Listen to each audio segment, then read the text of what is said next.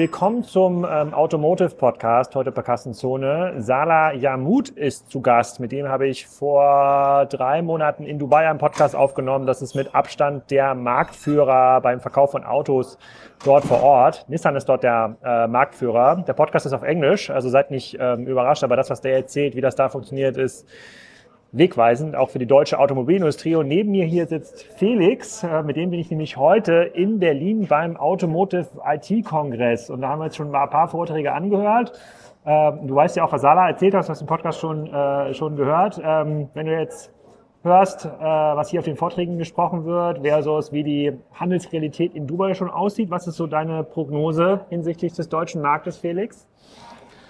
Also ich glaube, wir haben auf jeden Fall noch gut Potenzial, uns weiterzuentwickeln. Großteil der Vorträge hier sind dann doch sehr Backend-lastig, sehr ERP-lastig und Co. und weniger kundenzentrisch, weniger Custom Experience-zentrisch. Und gerade das ist vom Sala natürlich unglaublich beeindruckend, wie sie den Kunden in den Mittelpunkt stellen. Und da glaube ich, können wir in Deutschland noch einiges von lernen. Ja, das fand ich auch. Das hat, glaube ich, fast jeder CIO erzählt, äh, dass die sind irgendwie in der Mitte des SAP-Refreshs äh, von ähm, H, auf jeden Fall irgendwas Neues auf Im Hintergrund hört ihr den Live-Krankenwagen. Ähm, also ein bisschen Soundkulisse ist bei diesem Podcast mit dabei. Nicht für die ähm, deutsche Automobilindustrie. Genau, aber es ist halt, die sind alle quasi sehr nach innen gerichtet, sehr darauf bedacht, irgendwie Prozesse zu standardisieren.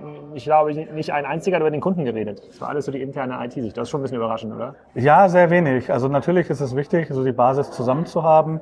Ähm, aber man merkt, es ist, wie gesagt, sehr produktzentrisch, weniger Customer-Centricity äh, immer noch. Ähm, und wie gesagt, ich glaube, und das zeigen uns ja mehr und mehr Brands auch, ähm, zeigen uns mehr und mehr, äh, ja, auch Unternehmen wie jetzt beispielsweise Sala äh, im äh, MENA-Market, dass den Kunden im Mittelpunkt stellen, dann doch eigentlich das Entscheidende ist, eine gute Customer Experience zu, äh, zu liefern, manchmal auch über Technologie äh, und über das Produkt, was ich verkaufe, auch hinausgeht. Ja, und das sieht man ja auch, der Verkauf, der, der ist ja Nissan-Marktführer. Also mit Nissan ist er Marktführer, über 20 Prozent Marktanteil. Also es liegt immer nicht nur im Auto. Äh, die verkaufen einfach Nissan besser, als Mercedes dort, dort Mercedes verkaufen würde. Also hört euch das mal an. Viel Spaß beim Podcast. Äh, und am Wochenende geht's dann wieder weiter mit dem äh, deutschsprachigen Podcast. Und zwar mit, äh, nee, wahrscheinlich gar nicht. Ich glaube, ich habe noch einen Podcast aufgenommen von Energiezone auf Englisch mit dem Gründer von Tibber. Also müsst ihr jetzt mal aushalten, ein, zwei Folgen. Viel Spaß. Welcome to the Commerce Talks podcast. Last podcast today at the Seamless conference and the Seamless Sounds Commerce Talks booth. It's not a bus. We've talked about it. Um, and, uh, it's, but it's my favorite topic. It's about cars today. Fantastic. Fantastic. Can you please introduce yourself, uh, and the Arabian Automobiles company? Sure. First of all, thank you very much, Alex, for having me. Uh, my name is Salah Yamout. I'm the Chief Operating Officer of Arabian Automobile Company. We're uh, the uh, distributor of Nissan, Infiniti, and Renault in Dubai and Northern Emirates. We've been uh, the partner of Nissan for over 50 years. Actually, we're into our 53rd year uh, as the business partner, and we operate uh, three brands: Nissan, Infiniti, and Renault and uh, we're in the business of selling cars, whether to customers directly or to businesses, B2C or uh, B2B. We are in the business of servicing uh, servicing cars. We get about a thousand vehicles into our workshop every day. Plus we operate workshops for other companies. And the third business we're in is parts. We're the, uh, if not the largest importer of spare parts for Nissan globally. So those are our three parallel businesses. And I run the, uh, business focusing on three things. First, I focus on the smooth daily operation of the three businesses. I look into making sure that the business is future ready. And here we talk more about digitalization, data analytics, and making sure that our people mindset are ready for and are using the technologies we're introducing. And the third thing I focus on is making sure that we're profitable as any manager. Ah, okay. Yeah, we had a lot of online businesses today. That was not a focus uh, of, um, of, them. Can you can you tell uh, quickly? Uh, we had it in the in the in the pre-talk. Quickly, the difference between selling cars here in the region versus like a European sales model. Sure. Uh, in Europe, you've got the the dealer model. The dealer model. The first thing is you don't hold much stock. Your stock is minimum. Uh, here in uh, the UAE, the way we operate in the region, we operate as a national sales company, meaning we're responsible for the upper funnel and the lower funnel. Upper funnel meaning ordering the right stock. And at any point in time, we've got three months of stock on the ground, one month of stock in uh, the pipeline and we've got another two months of uh, commitments so we're constantly working with about six months of stock the this is cars on parts we run about two and a half to three months of stock and when you look at it you're talking about 55000 line items a stock worth uh, a lot. Let's put it that way. So it's a complex business to operate. It depends a lot on data analytics and projecting into the future and understanding customer needs. And and uh, just to uh, just to get a better understanding on the on the difference to the dealer dealer model. So in the dealer model in in Germany, if you walk into a Nissan dealer store usually people have a certain interest of a car and then they start configuring their car in yes. like um, in the dealer uh, uh, website or like in the whatever interface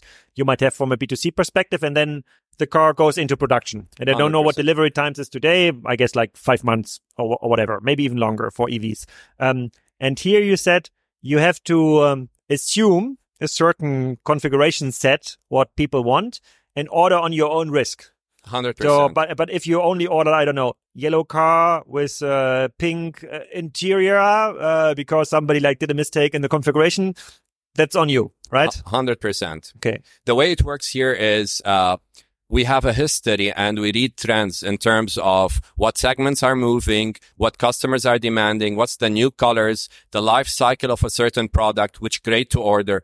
We uh, consolidate all that information and we've got product specialists along with the sales team and they project six months in advance what we require. It's not an easy project, but it's something that we've built experience and know-how over the years. And that's how we work. So we're constantly trying to predict customers' needs. So if a customer walks in and demands a car that needs to be configured, we can work with them, but that's not the norm because no one is willing to wait six months for the car to arrive. And most of the demand is for the next one to two months. So, so, it's, so it's less than 5% of like the configuration. Less than 2%. Less than 2%. Less than 2%, uh, the configuration of vehicles Because that's what usually the automotive industry was bragging about. Like for years, you can configure, I don't know, uh, a hundred different like setups of the seats and the color of the leather of, of the steering wheel. But you say that's not what customer wants. Uh, the customer would prefer immediate gratification, meaning receiving the car in next few weeks rather waiting four to six months, considering how far away from the production uh, centers around the world. However, if you look at customer satisfaction, we carry the highest overall opinion for Nissan globally. So yes, despite that delay, customers are looking for much more today. It's not just about receiving the product on time; it's meeting their expectation during the purchase cycle. Before Nina, uh, Lina steps in, uh, explaining why she's not yet driving a Nissan, at least not from the cars I understood so far. You're uh, uh you're owning. Let's uh, let's talk about the the market size here in uh, yes. in the region. So I understood so you're handling like roughly thirty thousand vehicles a year. Let's say twenty twenty thousand dollars per vehicle. That's quite some amount of money. Uh, you're you're moving. Yes. Uh, you're you're moving here. But how many cars are sold? New cars are sold in the region. Uh, and and let's talk about Dubai specific. Dubai is the second biggest market in the Middle East. The biggest being Saudi Arabia. Saudi Arabia is just double the UAE market. So you're looking here around 250 270,000 vehicles per year are sold. Dubai We've, only. No, this is UAE. UAE. UAE peaked at around 416,000 in 2015. Then we had a slowdown up to 2020, 2020. After COVID, the market is growing. This year is growing at double digit. We've seen a 22% growth in the total industrial volume uh, here in the UAE year to date. Uh, so, and your mainly active in the UAE or in other regions too? We, uh, as a group, as Arabian Automobiles, we are active in Dubai and Northern Emirates. However, as a group, Arabian Automobiles is part of and the flagship company of Abdelwahid Rostamani group of companies. We are in different business lines. Automotive is one of them, but we're also in automotive in the UK where we've got a multitude of uh, dealerships as well, but that's a separate business. Okay, I, I try to I try to do like some math around like the market share of Nissan because like thirty from two hundred fifty thousand uh, could have been more than ten percent, but that ignores like the cars sold in Saudi Arabia, right? Uh, no, no, that's Saudi Arabia is separate. We're selling only here in the UAE. Ah, okay. If we look into it's more than ten percent. Uh, yes, if we look into Dubai and Northern Emirates, where w- it's our market, our market share ranges between 17 to 19 percent at any point in time. That is, uh, if you compare, uh, you might have the numbers of Europe. What is the market share of Nissan in Europe? No, I don't have the European But numbers. must be below ten percent. It's below 10%. So yes, we have one of the highest market share for Nissan in the world, and we've got the highest overall opinion for Nissan, or one of the highest overall opinion for Nissan in the world. Is Nissan then uh, um, uh, is Nissan then the uh, the most uh, favorite brand here? Like f- just from the sheer sheer amount of sold cars? Uh, we, uh, look, we compete with Nissan is a Volkswagen uh, of, of. Nissan is the Volkswagen of the GCC. Nissan is Nissan. I can't really. Yeah, yeah, I yeah, need to be yeah. fair to Nissan. I can say it. I can say it. So uh, what's interesting about Nissan is it's part of the heritage of this country. If you drive around, one out of every five cars that are sold are a Nissan car. And if you look at, we offer everything from the uh, basic car that's used for commercial use all the way to the 280 to 300 dirham vehicle, which is the patrol, which leads the market in the large SUV segment and everything in between. So our offering is quite comprehensive. And uh, we make sure that it's not just the product, it's the service that comes behind that product. And I can I just add to that Yes. also, actually, because I think the Nissan that you have an Alex understanding of, you know, from the European market, it's very different here. You know, exactly exactly what you're talking about. Like any local family, Isn't any is, family is that- Opti, Opti, Optima is this uh, one of the Nissans? I'm just trying to Yeah. figure out what is the main Nissan. you you think like you know like of smaller cars, but actually yeah. when I think of Nissan, right, and I I know when I came to this region, I also thought you know like sort of like Volkswagen, you know, small cars, affordable cars, but here majority of them exactly what you say.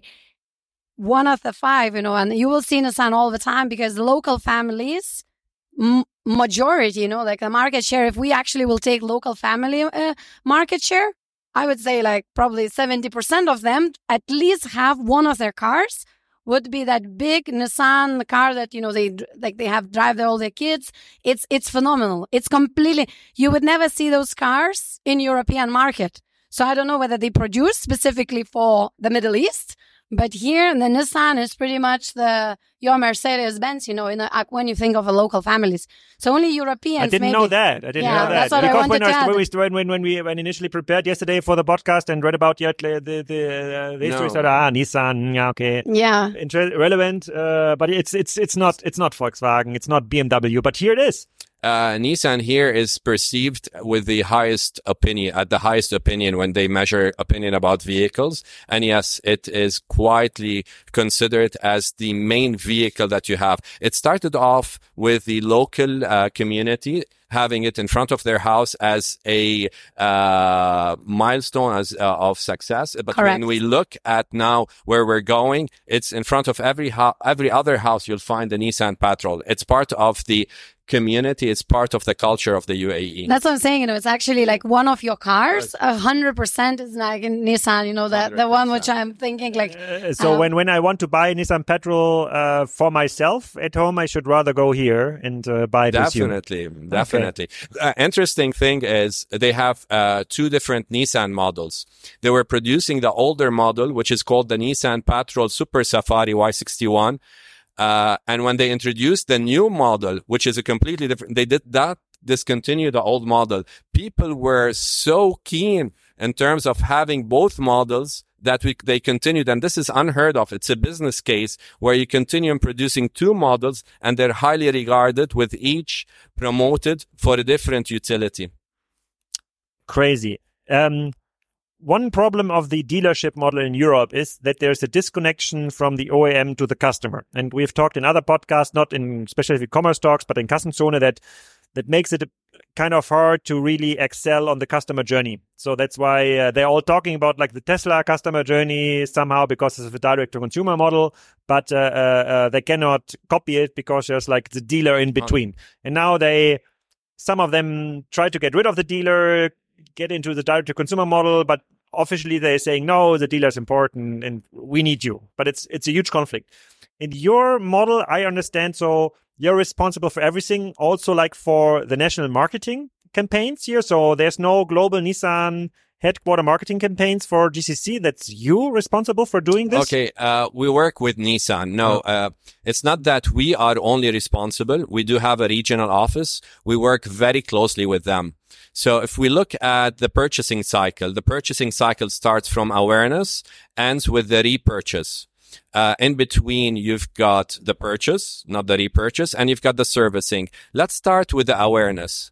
If you go to Europe, you've got two players in when interacting with customers. You've got the OEM creating the campaigns. Then the customer walks into the showroom uh, as a result of those campaigns. However, there's a big challenge in other countries. And that challenge is that you can't do attribution. So if I run a digital campaign, I can't really know whether or not that specific customer walked in because he saw a specific ad on his mobile phone. That's where the disconnect.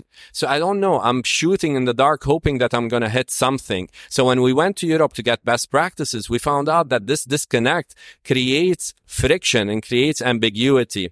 Here in the UAE and in the Middle East, because we are we play the dual role we're responsible for the upper funnel and the lower funnel we would run an awareness campaign for the patrol followed with an offer this offer goes digital a customer goes and starts basically reacting to that offer. So the offer basically directs him to a landing page or he goes into our website, fills his detail. So all of a sudden we've got the details of the customer. When that customer walks into the showroom, we would immediately know to which campaign he reacted to and what, what is he in for. I'll talk about that in a minute. So what happens is whatever you do above the line, whatever you do digital, you would immediately capture on the showroom floor and attribute to that activity. And you can calibrate your campaigns to make sure that you get the best return on your investment. That's where the disconnect is you don't see that in Europe. Can you guide us through like this kind of journey with like a, a sample campaign for, sure. for, for a new car? Uh, so what have you done? What have you tested? How have you how have you adapted? Uh, sure. Look, the way we work, we work backwards. So we say uh, every uh, four customers walking into our showroom, one's gonna buy. So we say 25% closing ratio. Then we say I need to get how many how many impressions on a certain campaign so that I can get a lead. So that impression is 11%. Every 11% is quite high because we have calibrated who we target. So 11% of the people who react to our campaigns and click and get the details and communicate with us end up walking, eh, half of them end up walking to the showroom and uh, one or 25% end up buying. So that is the funnel we work with. So constantly, let's say a campaign for the Altima. Altima came out about three years ago.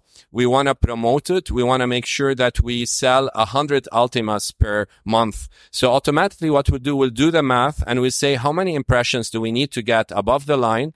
And we would work backwards to get that traffic into the showroom basically. So the campaign would be a finance zero interest campaign. So the number one thing we say is we want a hundred impressions, let's say the marketing campaign, the marketing team would immediately measure how many people reacted to that campaign, how many people communicated to us or walk to the showroom based on that campaign and they would ca- calibrate the campaign in case it's not getting them the traffic results. Once it gets the traffic results, they make sure the closing ratio is 25%. If the closing ratio is not 20 or 25%, that means the offer is not enticing enough or there's something wrong with the pricing. What- neuer Partner bei Kassenzone. Und wer könnte es anders sein als das mit 6 Milliarden bewertete Fintech Molly? Das wurde gegründet vor 20 Jahren von Adrian Mohl in Amsterdam und gehört mittlerweile zu den etabliertesten Payment-Anbietern in Europa und vor allem aber auch in Deutschland. Ihr kennt viele der Marken, die mit Molly arbeiten, zum Beispiel Koro oder Dreikorn oder Sushi Bikes und Reishunger. Molly ist so ein zentrales Dashboard im Bereich Payment. Das unterstützt ganz viele lokale Zahlungsmethoden, ist damit für Händler insbesondere im internationalen Umfeld sehr bequem, erhöht wohl die Conversion Rates und sorgt für Umsatzsteigerungen im Vergleich zu den Lösungen, die man sonst so lokal einsetzt und wo man halt sehr, sehr viel händisch verbinden muss. Ähm, es gibt ein Zusatzangebot, was für den einen oder anderen spannend sein kann. Das sind unbürokratische Finanzierungslösungen für Händler, also schnelle Kreditvergabe für bis zu 250.000 Euro, je nach Umsatz. Und mehr Informationen zu Molly findet ihr unter molly.com slash Kassenzone. Molly schreibt man M-O-L-L-I-E. -E. Also, hinter und abschließen. When I think about like how, how, this kind of journey works in uh, in Europe, there would have been like a TV campaign around the uh, the um, uh, uh the new car, or like um, at, at, least a campaign, maybe it like also like an online campaign Let's driven driven driven campaign, yes. driven driven by uh, uh, driven by Nissan. Though I get some awareness from a customer um, perspective, and then you say, okay, because this is driven by the central Nissan marketing team they usually lack the feedback from the stores because they don't measure like the exact effect. And but you might have some coupon codes or so or is, is there something you are building in that you can really measuring the effect yes. of a certain campaign? Uh, the way we measure the campaign is following. First of all, we measure the landing page by which we did the campaign. Then we direct our customers to interact with us because what's happening is customers do not visit your showroom unless they do some sort of an interaction with you. So the first thing we do is we make sure that we create a rapport with the customer. And as we're creating the rapport, we're trying to capture data on the customers. The minute we capture that data on the customers, we're able to tell whether or not that that specific customer walked into our showroom. That data can range from sharing an email to sharing their mobile number to talking. We put a lot of effort into having a communication done with the salesman before walking to the showroom. So what happens is you're creating that rapport between the lead and the floor. And in reality, what we had an issue with when these campaigns are running, we've got systems whereby there is a rapport between the salesman or so-called salesman and the customer. And what we use is we use technology so that that rapport is created on behalf of the salesman the salesman is the background using Salesforce, reading whatever conversation is happening, automated conversation that's happening. So by the time the customer walks into the showroom, a conversation was created with the salesman. That conversation we capture and we carry forward, basically. It's way more advanced than uh, many other retailers. Yeah, uh, it's very, wouldn't you, wouldn't you agree? Uh, let me, I think taking it as an example is uh, quite difficult. Let me explain to you the model we work with, and that would put it more into perspective. What we do is we draw the customer journey. And this customer journey is constantly evolving. So right now, as we speak, we've got focus groups running where we're looking at how the customer journey has evolved since COVID time when we last ran that customer journey. In the customer journey, we identify at which touch points customers are interacting with us. And we look at what data are we capturing and what data can we capture to validate and to lead those customers to go into our landing pages let be our website or will be a created landing page. So that's the beginning of the journey. As the customer lands on our landing page, they start communicating with us and we're constantly promoting communication, not visits. And this is very important.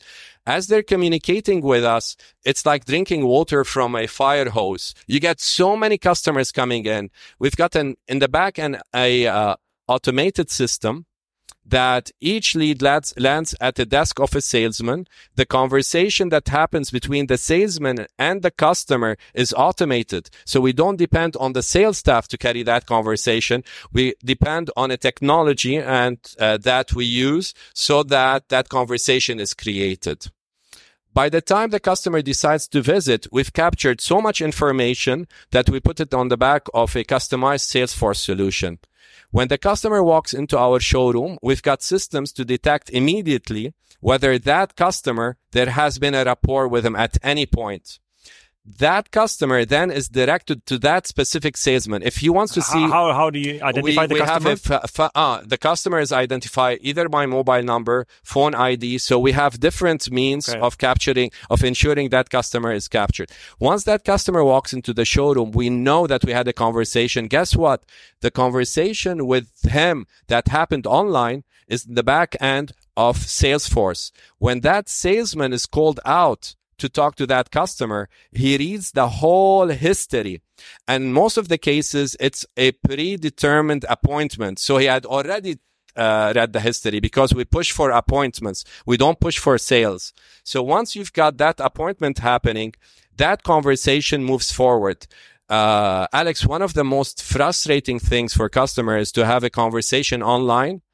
They come into your showroom and they're in to talk about financing while you're trying to figure out that their name is Alex and you ask the customer, what's your name?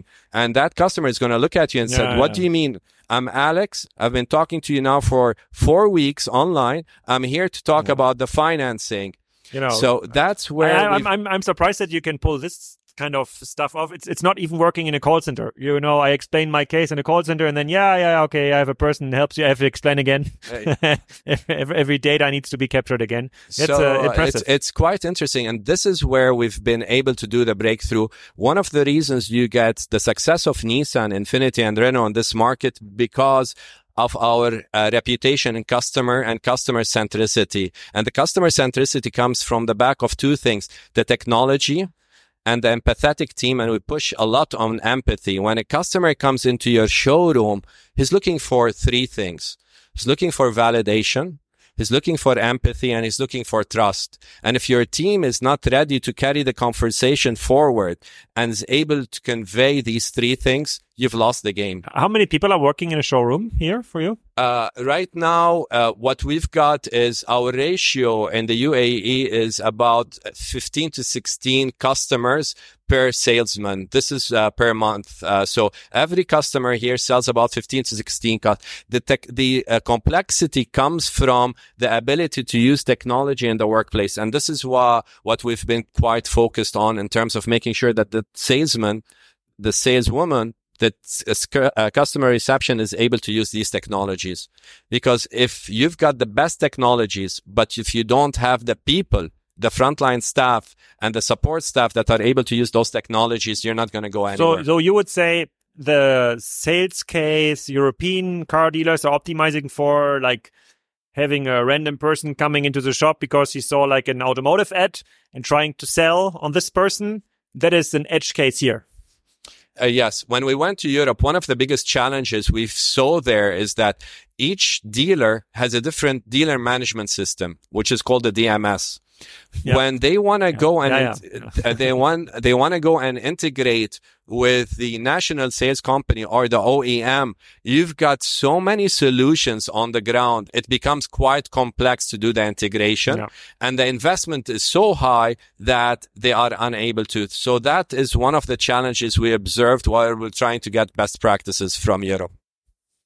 Nice. Okay, so I think we picked a lot about the cars and how this model works. Now we are in seamless and e-commerce and digital. 100%.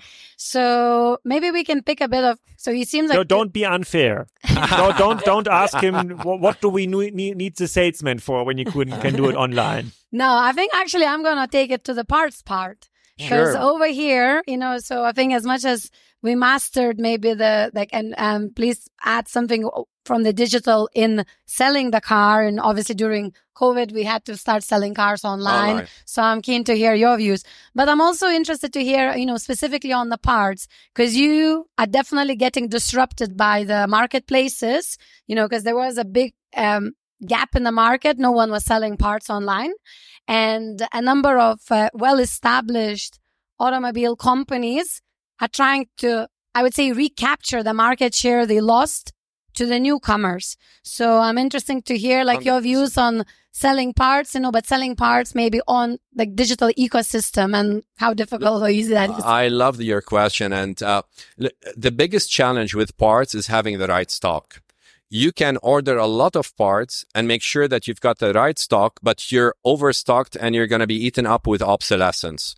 So how do you find the fine line between making sure that you've got the right stock and the right quantity and not get into a situation of obsolescence. If you think about parts, the big players such as us, you need to carry about 50, 55 to 60,000 line items that need to be ordered that need to be priced right and need to be with the customer at the right time.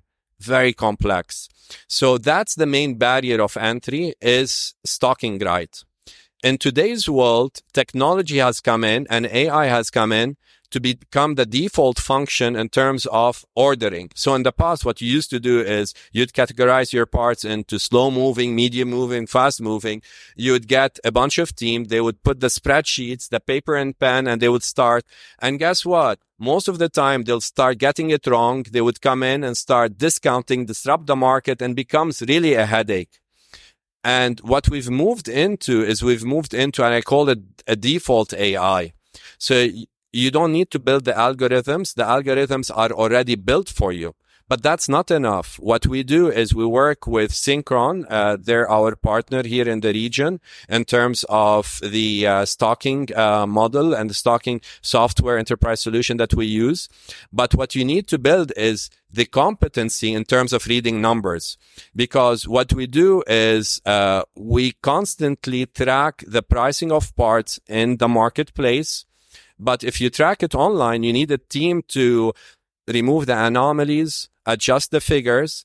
Uh, it's called scrapping. Move it into your system, uh, track what your competitors are pricing at to come to a conclusion. So that is a new competency that's being built into our system where you've got the software and you've got the people. That's another barrier. So despite the market being disrupted, but unless you've got these competencies, whether the systems or the people, so that you can drive the market, I'm not worried. And what we've seen is we've brought our stocking levels down. We've uh, reduced our working capital uh, reduced as well our obsolescence and we've been able to be more accurate in terms of ordering and in terms of pricing. And that's the name of the game. And that requires volume, requires mass and requires competencies.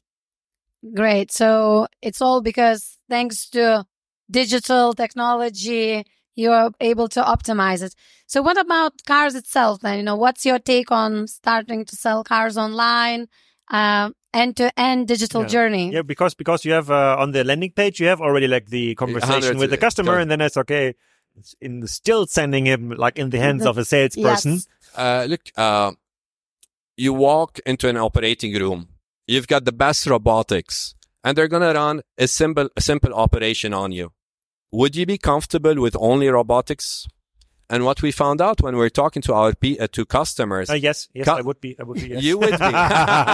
yeah, you're the anomaly. now, most customers are looking for, and most of our clients, what they're looking for is that assurance. And I talked about three things. They're looking for empathy. They're looking in terms of uh, making sure that the decision they made is the right decision with the right partner. And they're making sure that what they're getting is what they're expecting. So there's still an element of touch and feel. We still like walking to the showroom, touching the car, seeing the true color and having a conversation. In the past, customers would visit us three times into the, to four times into the showroom before they close the deal. Now it's one visit that they walk in. And that visit is for the validation. That visit is because they want to make sure that the empathy is there. And that's how they move forward. So it's still but, an important component. But if, if, if you can reduce like the amount of visits like to, to one instead of like three visits, 100%. Do you need then less, less. salespeople? On the contrary, the amount of, despite automating the conversation with customers, you, at the later part of the conversation, it becomes online personal between the customer as well as the uh, salesman. So the demand on the salesman in terms of preparing his uh, his customer profile when the customer is visiting uh, uh, creating that rapport with the customer, even writing. Sometimes the salesman switches to WhatsApp in terms of his conversation. He's spending less time with the customer face to face, but he's spending much more time on our digital platform, making sure that the conversation is happening right. But then uh, I guess like one KPI managing your business for the salespeople is like the amount of cars they can sell per month. Is it? That's the outcome. That's not their output. Uh, their output is uh, basically where did uh, uh whether or not that conversation that happened online what turned into a visit. Whether or not the uh, whatsapp messaging or the conversation he got a reply for. So we we don't look at the outcomes. We look at the output. The output would result into a purchase. Uh, so one of the biggest uh, areas we focus on is how do we turn that lead into a walk-in. That's the biggest visit. And that's the number one. And we know by default, if you walk into our showroom, our conversion ratio is about 25%, uh, basically um, for this wizard or like in general people that are interested? Meaning no. that like 75% of those who went through the digital journey are eventually buying not a Nissan. 11% of the leads that we start a conversation with that are authentic because some customers come in for service. We t- take those out. So what we do, the first thing we do is we take the data, the lead, and we make sure that's authentic leads or redirected. The authentic leads, 11% of those basically and actually 11% of those end up buying uh, about uh, cars from us so what we do is we make sure that we don't go for volume, we go for quality that is converted into sales. Mm. And on that, you know, as you say, so you know, it's a it's a very successful and and, and you as a company doing really wonderful job. I can confirm it from the Thank sort you. of seeing it around and being here around. But now, when it comes to purchasing a new car, right? And also, I might be driving. You know, in this region, we also change cars a lot like faster than anywhere probably else in the world. Here we, we change quite regularly and then it's quite a, quite a usual behavior of consumer.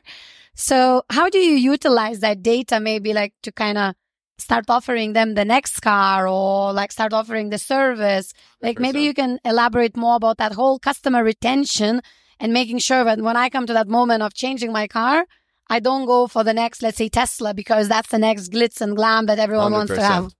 Uh, we've got 82% retention of our customers. That means 82% of the people who buy vehicles come back for service. And what, and we've won awards on AI modeling where we predict two things. We predict, first of all, what is the propensity of you coming into our workshop?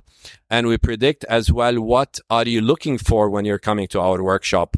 So that we try to identify rejectors and try to bring them in often those rejectors actually are not sensitive about price. They've got other concerns in our value proposition that are quite important for them that we need to calibrate to bring them in.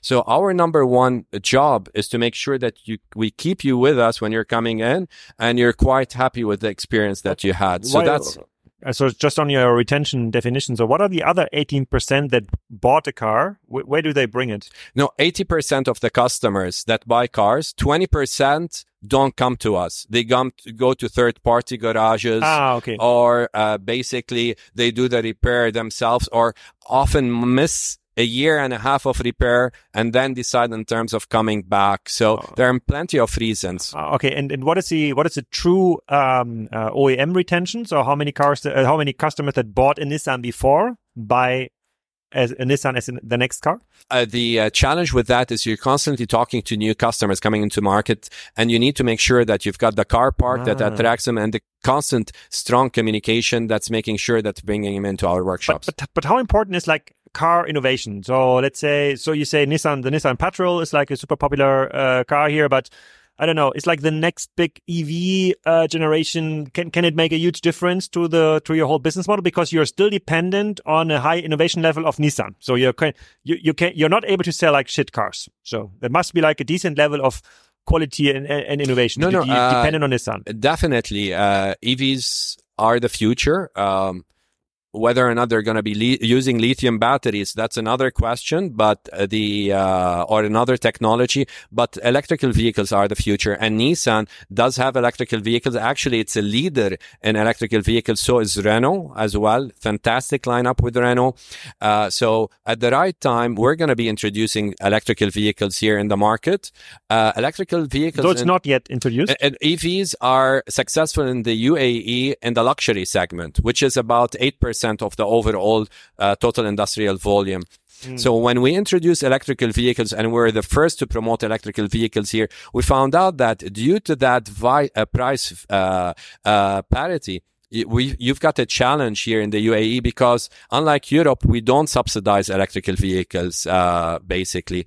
So you see them quite often in luxury, but you don't see the same volume. But the prices are coming down, and as prices coming down, the penetration of, of electrical vehicles is going to increase. The Infiniti line is a luxury line of Nissan. Yes, the Infiniti line is uh, Infiniti is a luxury line. Uh, right now, we're not offering electrical vehicles. Okay. Uh, in the future, there we will come out and basically share some news as well, but not right now. Okay, so re- retention rate understands. Uh, um, winning new customers, I also uh, I also understand. Which is what what I don't understand is like if you're so good in uh, in um, predicting the conversion rates and like building the funnel from the end, what is uh, what is your growth limitation? Because if you can do it, you can go like to the to a certain point into your growth model where you say, okay, you need to at least um, generate 5% uh, EBITDA because it's still a family owned business. So everybody wants to make some money, but you eventually could scale to this kind of point or have you scaled to this kind of point? Uh, on service, I always tell the team a 1% marginal gain is a breakthrough in our uh, retention rates because at 80% to 82%, that's where we're hovering. It's very difficult to grow it more, yet the team is working on that. Okay, so now as we are in this digital exhibition, and today we heard a lot of speakers talk about uh, digital in store, right? And it's coming back. So what what's your take, you know, of uh, uh, Arabian automobiles? Like, are you doing some innovation in store, considering all these customers are coming and maybe going from twenty five to twenty six percent conversion, if you like, right? Uh, I'll tell you the first thing we've done, interesting enough, it's not only in service, in sales and service as well. Uh, customers when come in, we've got rid of desks. There's no such as thing as desk. So it's not like in the new fancy hotels. Yeah, They don't have reception. Exactly. We're in the hospitality business. You don't want to walk in into a sales uh, or into a showroom and sit on a desk. You want to be free to roam around and have that conversation, and the data is yeah. captured on the That's a very. That's actually a very good point. That's what uh, we, we explained before we started the conversation. Because uh, uh, when I start, when I told him about like the big OEM dealerships in, in Europe, I see like five salespeople sitting sitting at desks, Desk. and I know okay, these are people earning I don't know 60, 100 k a year, which I have to pay with uh, with the power. Yeah, and it's it's probably actually a negative signal. Uh, seeing something sitting on a desk, and then I ask myself, okay, what is so a those people they don't have any information. What are they doing all the time on their s- screen for configuring cars? I don't know. Uh, in our case, all our sales staff sit in the back in a uh, secluded area. However, they see the showroom floor and they're sitting on their Salesforce, interacting with customers, building on that rapport that was started months ago or weeks ago, or reading about the next appointment that they've got and what uh, transaction or interactions that the system and they had historically so they, they know how to carry the conversation. but, but then the salesperson can also be the person doing a chat online. So it, it, it yes, could be it- a salesperson sitting at one of your Nissan stores. at the early stages, it's never the salesperson because the salesperson can't score how serious a sale. I Yeah. can't depend on it. So what we did is we made sure that the system carried the conversation early on, not the salesman. As your scoring increases through that conversation, as we start reading your behavior and scoring you, that lead automatically goes to the salesman. The salesman is given at a later stage to carry that conversation forward. Once the salesman carries that conversation, the most important thing for that salesman is that when that customer comes in on an appointment, he needs to make sure that he's gone through that rhetoric, that conversation and taking that conversation. So our sales staff are sitting in the back with their computer, working with Salesforce and really doing the follow up, the conversation and the, as the appointment comes. When the sales, when you come in into our showroom, you're met by a receptionist. The first thing the receptionist is going to tell you, what's your mobile number? The minute she enters your mobile number, your name is going to pop without you telling her that you've got an appointment with, let's say, Ahmed. Ahmed would know you just walked in. His details is will pop. The sales manager will know as well that Alex walked in. He's supposed to be with Ahmed. The sales manager looks at the showroom floor. If Ahmed is not on the showroom floor, he triggers an alert. That's on a mobile phone. So the dynamics Maybe of the technology for Spriker. is- I see a lot of potential. so that's what happens. As you walk in, you don't want a transaction. You want a relationship. So the fir- what we did is we changed the configuration of our showroom. So you get to choose where you sit. Do you want to sit on a sofa and the salesman offers you coffee?